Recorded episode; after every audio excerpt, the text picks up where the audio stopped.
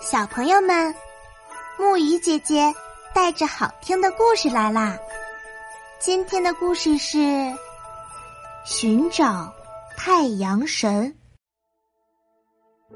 很久很久以前，苍山的沧浪峰下，有一个叫格洞榜的村子，住着小两口，丈夫名叫阿光。夫妻俩男耕女织，勤劳节俭，日子过得很好。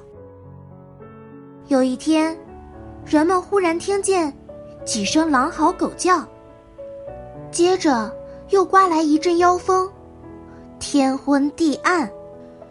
只见一个像狼又像狗的怪物，一口咬住了太阳，把它拖走了。从此。到处又黑又冷，树枯死了，庄稼不长了，鸟儿不见了。所有的蛇精虎怪趁着黑暗都窜出来作恶，人们的日子过不下去了。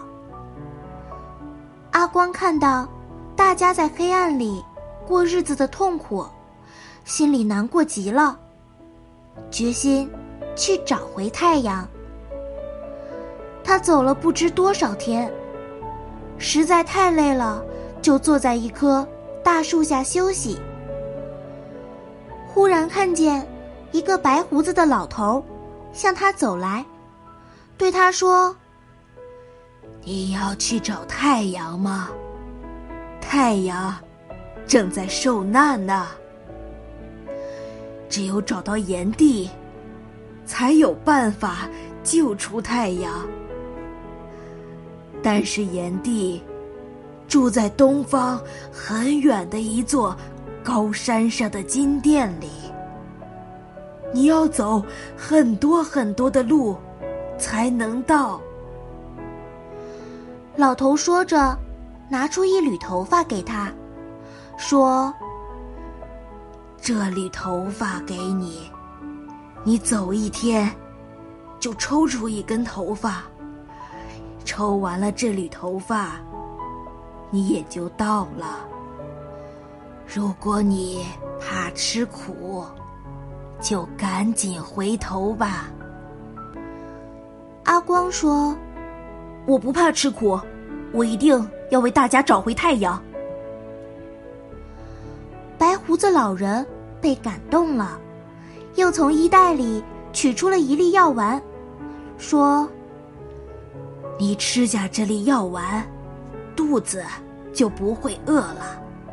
快去吧！阿光赶忙吞下那药丸，磕了九个头，说：“多谢神仙指点。”他走啊走，当抽完最后一根头发的那天，他就到了一座高山下面。他抬头往上一望，山高的。直入云霄，在山顶上，真的有一座发亮、放光的金殿。他冒着危险，攀藤附阁往上爬，不知道跌了多少跤。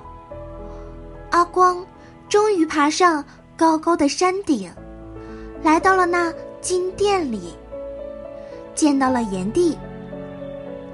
阿光向炎帝。诉说了经过。炎帝叫一条没有脚的龙，把阿光送回家中。